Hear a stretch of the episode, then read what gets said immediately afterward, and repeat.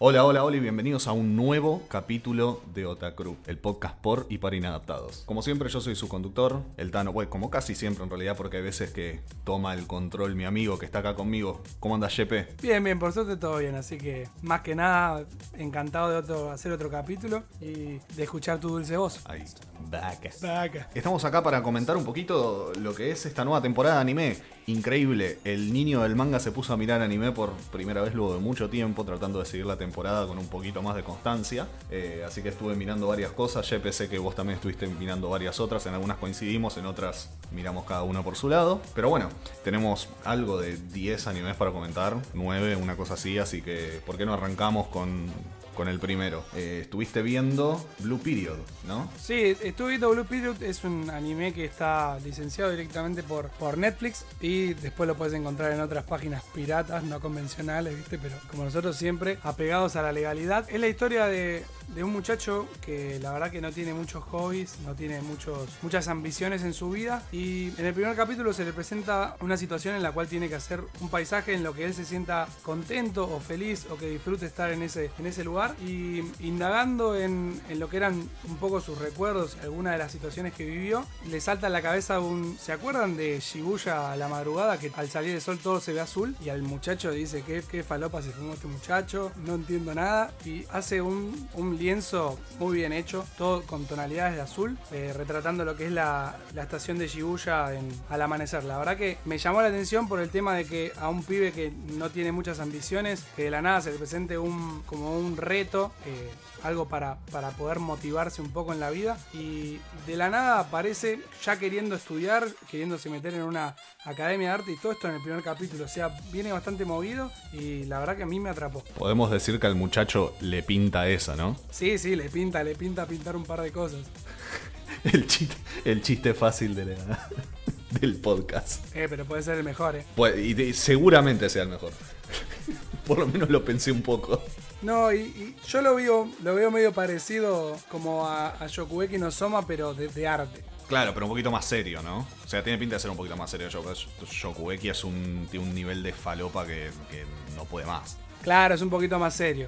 No, sí, tenemos como a la, a la contrincante de él, que sería como una Irina de, de Shokugeki. Así que lo que plantearon en el primer capítulo me gustó. Lo voy a seguir viendo. No sé si, si van a ser, creo que son 12 o 13 capítulos, por lo que estaba establecido. Y yo lo voy a seguir viendo, a mí me gustó. Claro, es bien tranqui. Además, eh, nada, bueno, todo este tema de, que sea sobre pintura y sobre arte. Calculo que en cierta manera hay una cosa como de. eh, o sea, es medio escolar en ese sentido, ¿no? No, sí, sí, están, están en la secundaria, creo que son los últimos años de secundaria, porque ya tiene que ir decidiendo dónde van a seguir estudiando. Así que a él se le presentó la, la posibilidad de arrancar de cero a estudiar arte y él quería admitir a una, a una universidad pública, porque la familia no estaba en el mejor momento económicamente, así que tiene que dar lo mejor. Y creo que el, promedio para, para el ingreso es 0.05, imagínate, imposible. Claro, claro, claro, bien jodido. Y bueno, te lo está dando, creo que Netflix acá en Latinoamérica, ¿no? Sí, sí, Netflix, todos los sábados. Bien, perfecto. Perfecto, bien. Todos los sábados entonces Blue Period para los amantes de el Slice of Life y los escolares, calculo, ¿no? Un poquito también del mundo del arte. Sí, a mí me llamó más la atención por eso, porque creo que es uno de los dos géneros que, que a mí más me gusta Sí. junto con, con Shonen. Y así que dije, voy a darle una chance y me, y me gustó muchísimo. Genial. Bien, entonces Blue Period. Eh, después estuviste viendo, vos, vos la estás siguiendo, yo no la estoy siguiendo todavía, perdónenme chicos, eh, pero Mushoku Tensei sacó la segunda parte de, de- de la temporada, su segundo cur, después de mucho tiempo de retrasarla. Sí, se venía retrasando creo que desde a, a principio del 2021. Sí, creo que originalmente, originalmente iba a salir tipo abril, creo que había salido, iba a salir junio, una cosa así. Sí, era, era para la temporada de, de primavera. Claro. Así que, que se retrasó y así que llegó ahora en octubre, el 3 de octubre creo que fue la, semana pasada, se estrenó el primer capítulo de, de la segunda parte y te digo la verdad que temporadas están plagadas de, de Isekais, pero creo que este es la frutillita del post. Este es el que tenés que ver. Es un poco el, comentario que me llegó de Mushoku Tensei. O sea, que si bien está todo lleno siempre de Isekais, todas las temporadas tienen 10 Isekais por temporada, fácil, algunos que la pegan un poquito más, otros la pegan un poquito menos. Eh, Mushoku Tensei es como que sobresale un poco con, respecto al resto.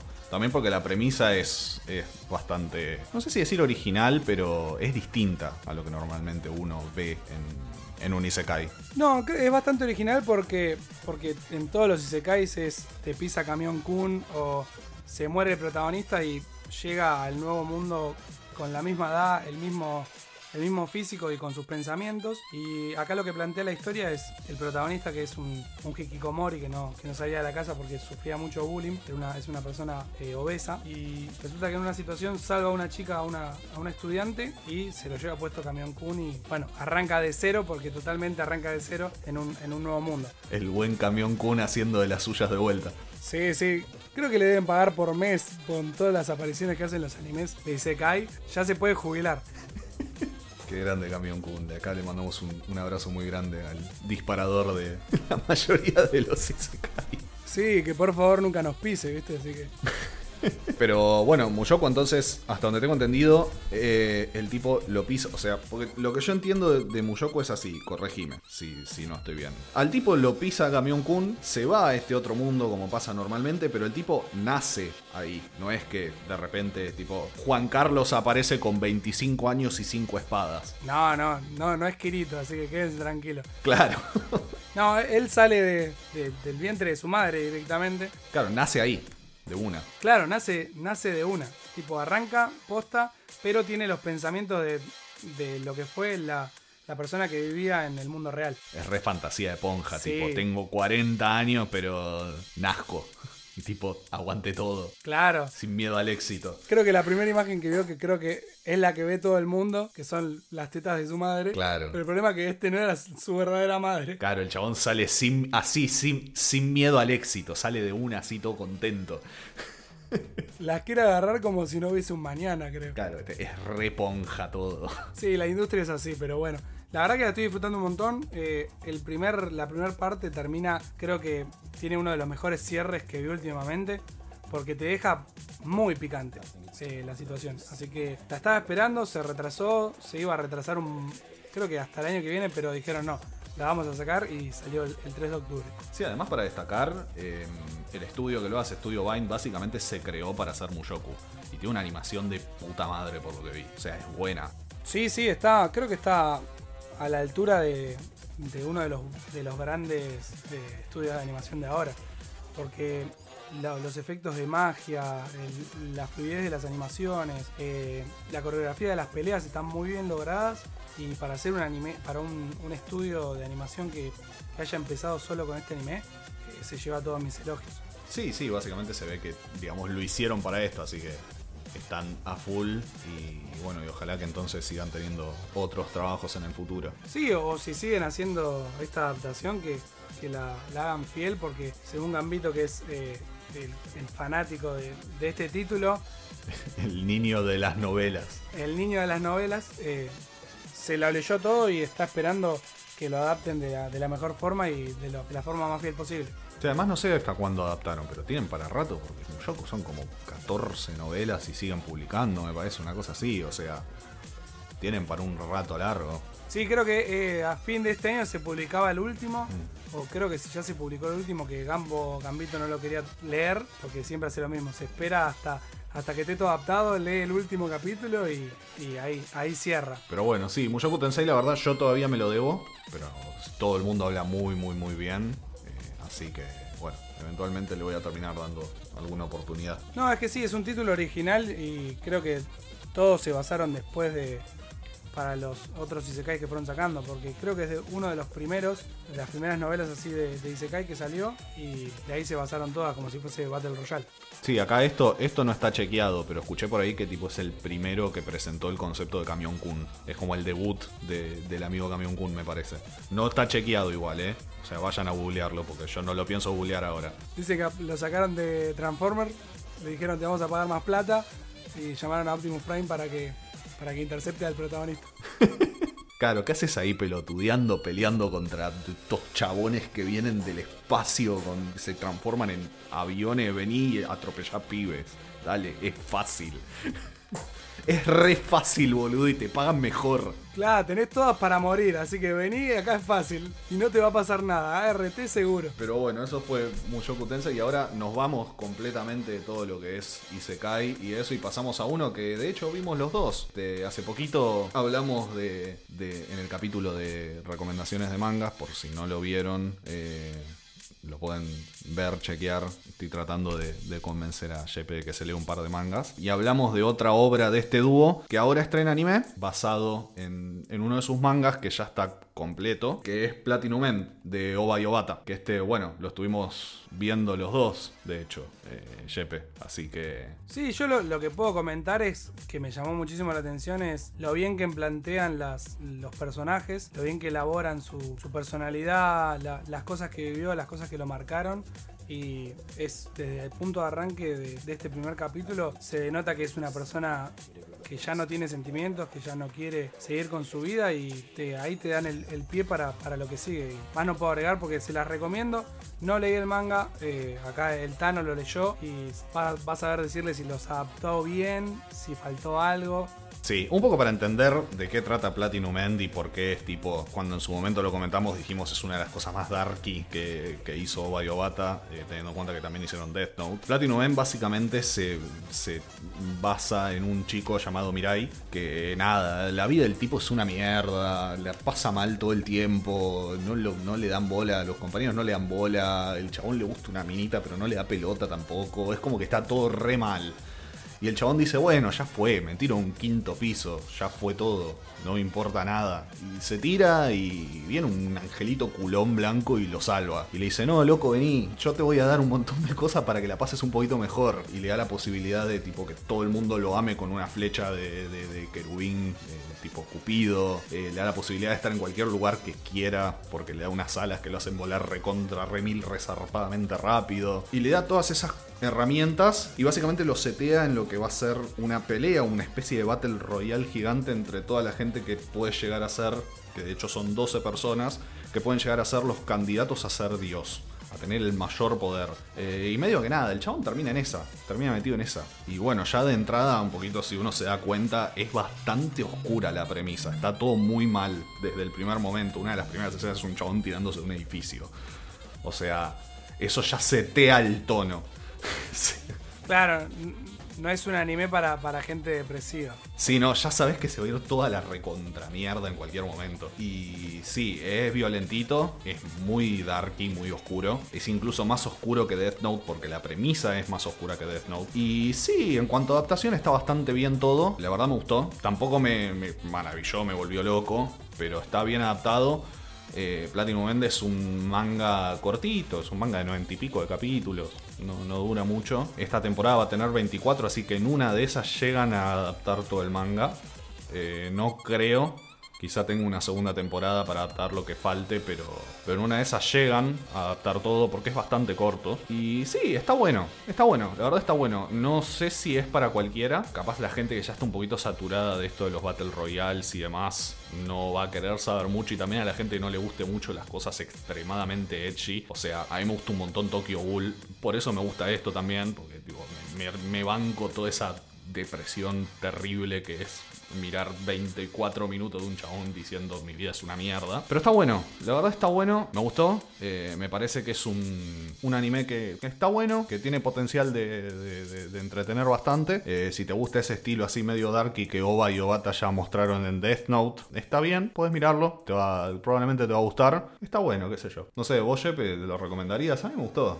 No, yo lo, lo que hice fue leer el primer capítulo del manga para saber hasta cuándo habían adaptado. Se sintió bien, se sintió fiel, un poco menos eh, sangrienta, no tan gore como, como en el manga. Pero sí, sí, yo lo recomiendo. Sí, eso coincido 100%, no está tan sacado con- como el manga. Claro, no, el- la escena que marcó mucho lo- la diferencia entre, entre el manga y el anime fue la escena que no la voy a spoilear, pero pasa en, en un ámbito familiar y se nota, son dos eh, escenas, pero sí se nota la, la diferencia que hay entre el manga y el anime.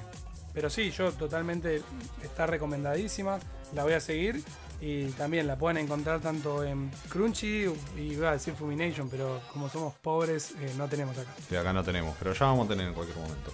yo tengo fe en que ese, esa fusión, de esa fusión va a salir algo bueno. Sí, mira, yo últimamente no me vengo ilusionando con cosas, ¿viste? Así que. ya escuchar una fusión entre, entre Fulmination y Crunchyroll era como ganar el mundial, más o menos, ¿viste? Pero.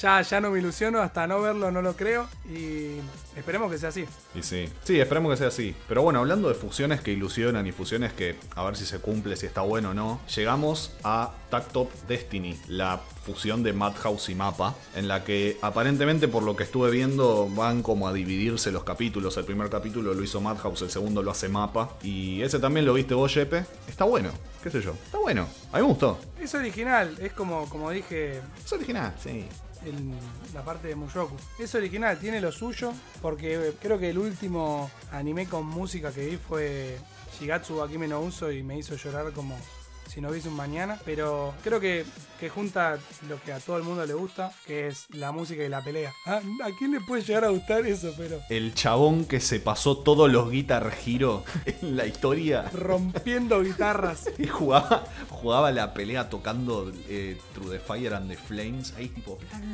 todo sacado. Eh, no, está bueno, la verdad está bueno. Es interesante ver que arma una historia copada y todo, teniendo en cuenta que básicamente es una propaganda para un juego de celular. Está bastante bueno lo que hace. A mí me gustó. No, tampoco me pareció que. Tampoco me voló la cabeza la historia como pensé, quizá me la iba a volar un poquito más. Pero lo que sí tiene que es indiscutible es la calidad de la animación.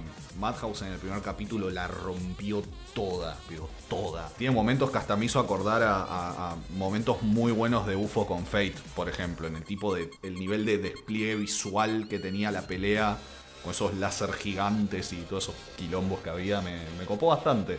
No, y ahora que, sacaste a colación eso, es que tiene básicamente una, un paralelismo con lo que es Fate, porque en este caso el, protagonista sería como el, maestro de, la chica que es con la que combaten con esos demonios que no les no toleran la música o los atrae la música y eso está eso está muy bueno y obvio cuando se transforma la, la chica en sí se nota como como ese traje voluminoso con, muchas telas, parece el traje de Saber en, en, Fate, pero rojo. Sí, hay algo de eso. Básicamente, ¿de qué trata Top Destiny? Es un mundo en el que una vuelta cayó un meteorito, hizo todo pelota y de ahí empezaron a salir unos bichos llamados D2, D de dedo 2, que nada, no les gusta que haya música en el mundo y cuando escuchan música van y rompen absolutamente todo lo que se cruza en el camino. Entonces básicamente la música está prohibida en el mundo. La historia transcurre en Estados Unidos y nosotros seguimos a un grupo de tres personas. Tact es uno de ellos, Destiny, que es una, una chica, y Ana, que es como la que los lleva en el auto de acá para allá. Es una especie de historia de viajes aparentemente por todo Estados Unidos tratando de limpiar el mundo. Ahí es donde se nota un poquito como que muestra la hilacha de que está basado en un juego. Pero básicamente la historia habla de eso y habla de que hay gente que se llama conductores o conductors que se juntan con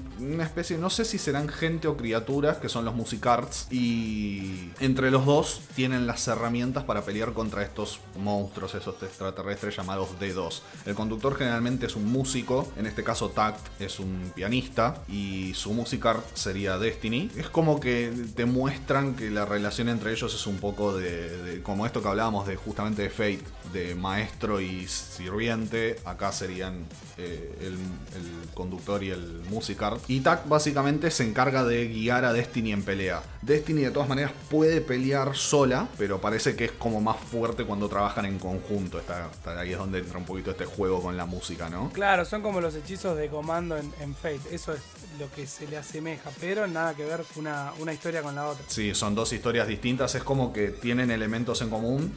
Y sobre todo la animación me hizo acordar mucho, particularmente en este primer capítulo, me hizo acordar mucho a, esos momentos bien épicos de, de, Fate, tipo Saber tirando un recontra poder contra un chabón adelante y se prende todo luz y explota toda la mierda. Bueno, tiene mucho de eso. Pero la verdad que un muy, muy, muy lindo trabajo de parte de Madhouse. Obviamente hay un trabajo con, con la música bastante interesante. Por lo menos, bueno, yo vi el primer capítulo, no sé si viste el segundo ya vos, Jepe. No, no, no, lo, tenía justo descargado, pero... Al momento de grabar esto acaba de salir hace nada. Así que bueno, vamos a ver este en el segundo capítulo cómo animó y cómo se movió mapa en, este mundo. Pero bueno, tiene potencial, tiene potencial, por lo menos visualmente es hermoso.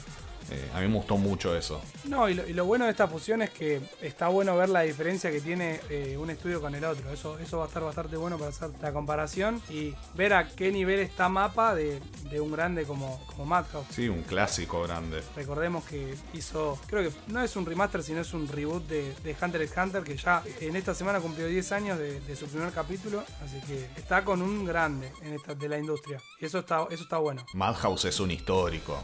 Este, Hunter, no solo la segunda, sino la primera de, de Hunter también era de ellos. Death Note, eh, One Punch, eh, también fue de ellos. No Game No Life. O sea, tenés para rato hablando de, de Madhouse. Es uno de, las, de los estudios más grandes que tuvo eh, la animación japonesa. Y siempre son, son un estudio que siempre, digamos, da, hace un buen laburo con lo que le dan. A veces es mejor, a veces es un poquito peor, pero hacen generalmente un muy muy buen trabajo. Eh, y en este caso es uno de ellos. No, por eso te digo, marca, marca un desafío para lo que es Mapa, para también aprender de un estudio grande, porque ellos tienen, tienen pocos años de, de que se creó. Claro, totalmente. Te estás midiendo con uno de los grandes históricos. Así que, que bueno, va a estar bueno ver ese contraste y, y ver si se pueden efectivamente mezclar bien entre ellos y, y no se cancelan el uno al otro, ¿no? Exacto. Es un lindo desafío para Mapa, un lindo gesto de Madhouse también haberse juntado con ellos y nada, ganamos todos chicos, es así. Yo creo que lo hicieron más que nada porque, como sabemos, la parte del estudio de Mapa está esclavizando muchísimo a sus, a sus trabajadores y creo que lo hicieron más para aliviar un poco la, el trabajo. Sí, totalmente, totalmente. Así que bueno, vamos a ver cómo sigue, pero por el momento la verdad que lo que vimos, eh, a mí por lo menos me gustó un montón. Me parece que tiene todavía espacio para crecer y bueno, esperemos que, que nada, que siga manteniendo el, el nivel del primer capítulo e incluso lo supere. Bueno, y, y hablando de, de grandes de, de la industria japonesa, vamos a hablar de que volvió Kimetsu no Yaiba, eh, de la mano de Ufotable. Volvió Kimetsu, estábamos justo hablando de Fate, hablando de los grandes de UFO. Y sí, volvió Kimetsu, volvió Kimetsu con un nuevo capítulo. Con un, un, un temita de comunicación de cómo iba a ser la temporada. Fue como todo medio raro al principio, medio confuso, pero ahora ya está claro cómo va a ser esta segunda temporada de Kimetsu no Yaiba. Va a ser adaptada, primero van a adaptar lo que es eh, el arco de, de Mugen Train o el Tren Infinito. Eh, lo van a hacer en 7 capítulos y a partir del 5 de diciembre va a arrancar realmente lo que sería la segunda temporada. Lo que sí, la primera parte, esos 7 capítulos van a tener algunos spin-offs de, de Rengoku Koshiro, que es el pilar de, de fuego. Y el primer capítulo, para mí, a- hablando de, animación y la historia que es paralela a, lo que es el, un- una parte del tramo de, la segunda temporada de Mugen Train, fue excelente. Tipo, Ufotable se nota muchísimo la diferencia que hay entre, entre un grande con los otros estudios de animación de la industria. Y ya se, se nota con la animación tremenda de food porn de un udon para, para Koji. Sí, eh, bueno, eso es lo que tiene UFO. UFO te le pon- lo da todo, inclusive cuando te, te está haciendo un dibujo una sopa. Pero sí, No, posta tuvo más, más animación que todas las últimas tres temporadas de, de Nanatsu no Taizai. Solo esa escena. Bueno, tampoco hay que laburar mucho para tener eso.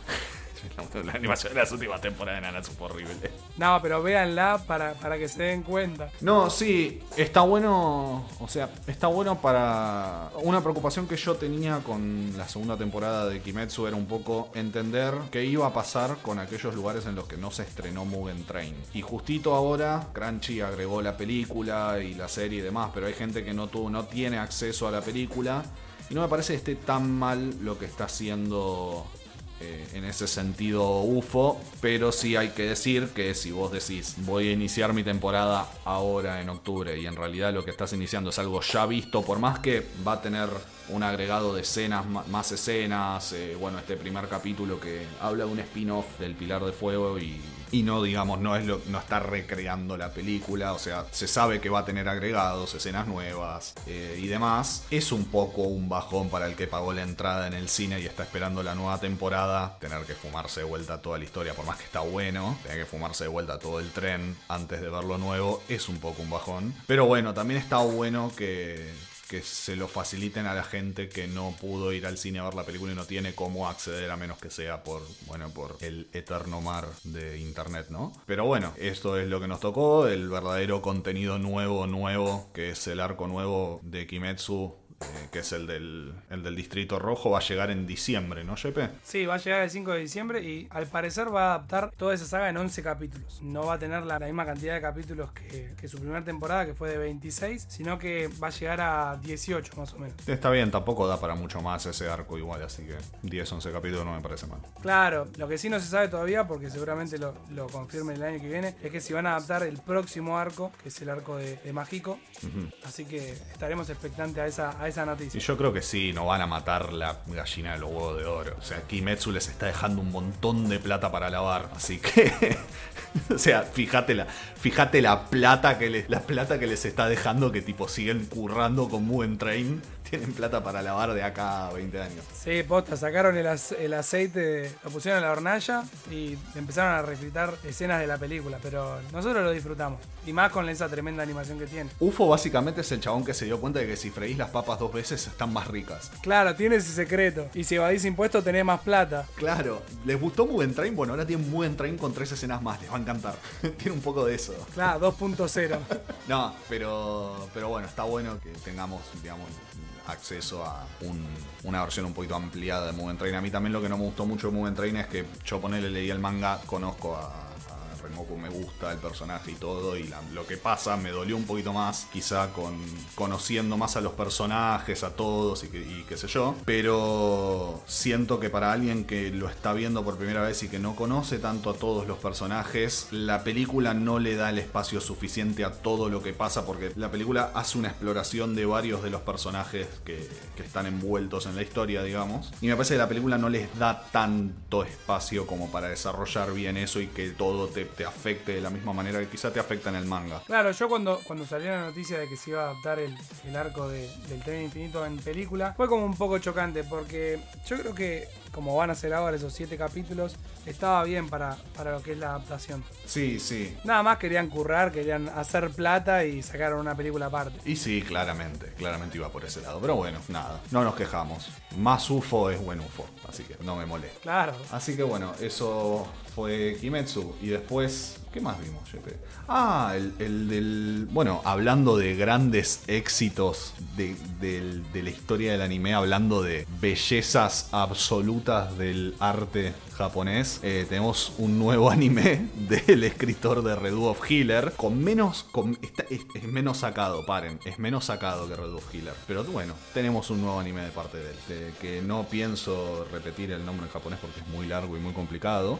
eh, pero básicamente es eh, el asesino más grande del mundo reencarna como un aristócrata en otro mundo. Eh, es algo así el título. Está bastante bueno, la verdad. A mí me gustó. Me gustó. Tampoco me voló la cabeza ahora mismo. De hecho, fue de, esta nueva tirada que estuve viendo. Quizás fue el que más me gustó porque me interesa más la premisa. Se nota que es del autor de Red Wolf Healer en muchas cosas. Pero bueno, a mí me gustó, qué sé yo. Copo- me copo la historia. No sé vos, Jepe, qué opinás. No, sí, tiene, tiene esa originalidad y esa vuelta de tuerca al final cuando te presentan el, ver- la verdadera misión de, este asesino que, va a este nuevo mundo y te llama un poco la atención. No te digo que es, uh, me voló la cabeza como algunos de los otros de esta temporada, pero sí, lo voy a seguir viendo. Eh, a mí me gustó, fue, es básicamente, el, el capítulo lo puedes dividir en dos partes muy claras. Una primera parte en la que te muestran el, el mundo, el Isekai en sí, en acción y cosas que pasan que ahí se le nota mucho, se nota mucho que es del mismo escritor de, de Redo of Healer porque básicamente estamos hablando de una subasta de trata de menores porque puede. Sí, sí, eso, eso fue chocante en la primera parte del capítulo. O sea, es como, es como bastante fuerte en concepto, si bien no es tan, no sé, si bien tan, no, no es tan explícito, tan sacado como quizás Red of Healer, es chocante el concepto ese, pero bueno, hay que ver cómo avanza. Claro, todavía no sabemos hasta dónde puede llegar esta historia. También está, tiene esta cosa de, de- de- de- de este afán revanchista que tiene el autor, que básicamente, o sea, están ahí para hacer pelota todos los de la subasta. Así que trata temas fuertes, pero bueno, por lo menos en este primer capítulo lo resuelve de una manera que, no tiene que ver con esos, ese estire de los límites de la venga- de los límites morales de la venganza que hacen Red Wolf Killer, que es bastante fuerte. Y bueno, toda la primera parte del capítulo trata un poco sobre eso, y la segunda parte trata un poquito de mostrarte quién es el protagonista, pero en el mundo real, o quién fue en el mundo real. Te muestra un poco que es un gran asesino, un tipo que la tiene muy clara y que, bueno, nada, le pasan cosas y termina en este otro mundo con una, con una misión muy, muy, muy, muy específica que es básicamente asesinar al héroe de ese mundo. Ahí termina el primer capítulo. Y esa misión se la otorga la mismísima diosa del mundo, así que bastante picante. Te deja muchas preguntas dando vuelta, ¿viste? O sea, esta cuestión de, de por qué le pide esto. También esta vueltita de tuerca de no sos el héroe, o sea, tenés que hacer mierda al héroe, no sos el héroe. ¿Por qué una diosa querría matar al héroe del mundo? Es como que te deja varios interrogantes que están buenos. Eh, a mí me interesó mucho. Si bien el capítulo quizá por momentos se me hizo un poco lento, me, me gustó mucho la premisa. Y tiene mucha pinta. Anima- animado está bastante lindo. Sí, está, está hecho por Kodokawa, que es básicamente la reina de, los Isekais, así que está, bastante bien. Está bastante lindo, eh, es un Isekai con una vueltita de tuerca distinta. Vamos a ver qué tan al carajo se va, porque obviamente, bueno, si bien en este primer capítulo no, como que sentó un precedente un poquito más light, eh, sigue siendo del mismo autor de Red of Healer. Así que vamos a ver en qué termina esto, porque puede disparar para cualquier lado. Pero, pero está interesante. La verdad me gustó. Eh, yo lo, lo voy a seguir. Y bueno, nada. Si les gustan la- los conceptos medianamente originales, es una buena opción. No, sí, esta, esta temporada, la verdad que no nos podemos quejar. Hay algunas historias que por lo menos marcan un poco de esa originalidad al, a- al momento de escribirlas y por eso te atraen. Totalmente. Y bueno, para cerrar tenemos... Cada uno preparó la pavada de la temporada, o sea, ese anime que ves y decís, no sé por qué lo estoy viendo, no sé por qué me está gustando, o sea, está buenísimo, es ese placer culposo que uno termina teniendo. Cada uno de nosotros preparó un anime de estos de la nueva temporada que cumpla un poquito esas características. Así que, no sé, Jepe, ¿querés empezar vos? Sí, yo, yo quiero agregar uno más que lo empecé a ver hace relativamente poco, que ahora sacó su segunda parte en esta temporada de, de otoño y fue el de Yakuza Amo de Casa. El Yakuza Amo de Casa. Creo que es excelente. Es la historia de, de un Yakuza que, que no se sabe muy bien por qué se retiró, la circunstancia por la cual se retiró, pero de un momento para el otro se transforma en el mejor amo de casa que puede haber en el mundo. Y te da tips para crear el mejor jabón en polvo para limpiar la ropa, para limpiar los vidrios, para limpiar bronce, no sé, todo lo que se te ocurra el chabón te lo explica. Y a su vez en esta temporada sacaron nueve capítulos de El Seiyuu haciendo todo lo que hace el protagonista del anime, pero en la vida real. O sea, un tremendo live action. Ese sería mi, mi gusto culposo, pero que creo que a- básicamente a varias personas les gusta. Y el que es un desastre, pero llamó mi atención por lo malo que es, pero me hace reír muchísimo. Es no, no se puede nombrar el nombre, es imposible. Pero para buscar las siglas se llama Shinkanomi. Shinka no Mi, algo como tipo Shinka no Mi Shiranai Uchi ni Kachigumi Shinsei, o sea, una cosa, un título kilométrico. Sí, impronunciable. Que no- me encantaría saber cómo es en, en inglés o, o en español por lo menos. La fruta de la evolución, antes de. eh, antes de conocer. Before I knew it es antes de saberlo. eh, algo de, no sé, como que. No sé, me comí la fruta de la evolución, loco. Aguante todo. Soy el más poronga de todo.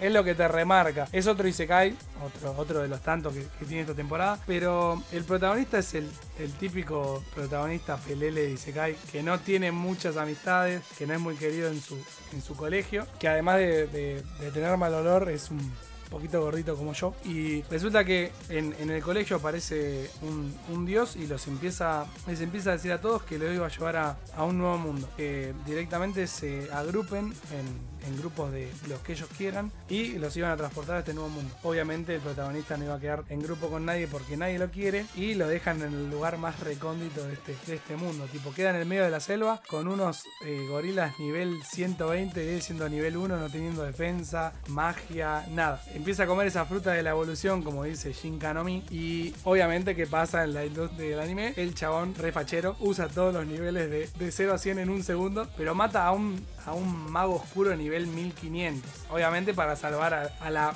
que después se va a convertir en waifu en el segundo capítulo. Y ya lo sabemos. Y encima está en la portada. Una chica de pelo rojo, muy voluptuosa y que primero era un gorila porque obviamente. Como pasó en Tsukimichi Moonlight Fantasy, un dragón se convierte en una waifu y una araña en waifu. es, es un Isekai japonés. Claro. Todo se convierte en waifu, no importa. Es un gorila, un dragón, una mesa de té, cualquier cosa es una waifu.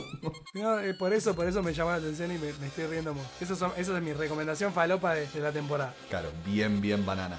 Pero no tan banana como mi recomendación. Que de hecho pasó algo muy polémico con esto, porque en realidad Va- Vamos a hablar de Shumatsu no Aren. Ya lo mencioné en algún momento. Me encanta. Me encanta. No por las razones que podría parecer que me encanta, pero me encanta. Pero pasó algo muy, muy raro con este anime. Que fue que básicamente se estrenaron los primeros dos capítulos en YouTube hace algo de dos semanas a hoy, que estamos a 12 de octubre. 25 de septiembre, más o menos 26 de septiembre, se estrenaron los dos primeros capítulos en YouTube. Recontra, mega, super censurados al mango en stream. Nunca se guardó eso.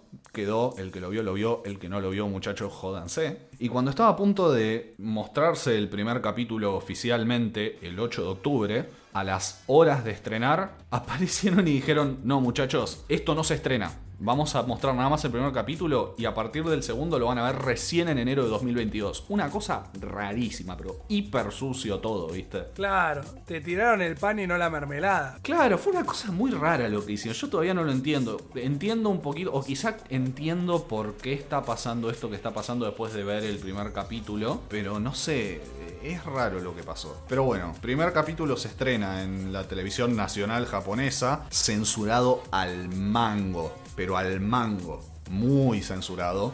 Y ahora van a entender por qué, porque cuál es la premisa de Shumatsu no Harem, también conocido como el harem del fin del mundo. Seguimos las historias de la historia de un chico llamado Reito que se enferma de una enfermedad que no tiene cura en el momento en el que vive y entonces termina entrando en suspensión criogénica, básicamente. El chabón lo agarra la novia que se llama Erisa y le dice, bueno, nada, loco, andate a suspensión criogénica hasta que encontremos una cura. Porque eso es lo que normalmente se hace, ¿no? Entonces, el tipo termina en suspensión criogénica, se despierta cinco años después, lo despierta una chica llamada Mira, muy, muy, muy, muy, muy parecida a, a Erisa, a la chica que a él le gusta, digamos, a su novia más que a la chica que le gusta, y le dice, loco, vení, seguime. Abre una puerta y tiene 800.000 minas en bolas. Tipo, loco, un virus hace unos años que mató al 99% de la población masculina, quedan 5 hombres en el mundo. Eh, vamos, ponete a laburar que tenemos que hacer que,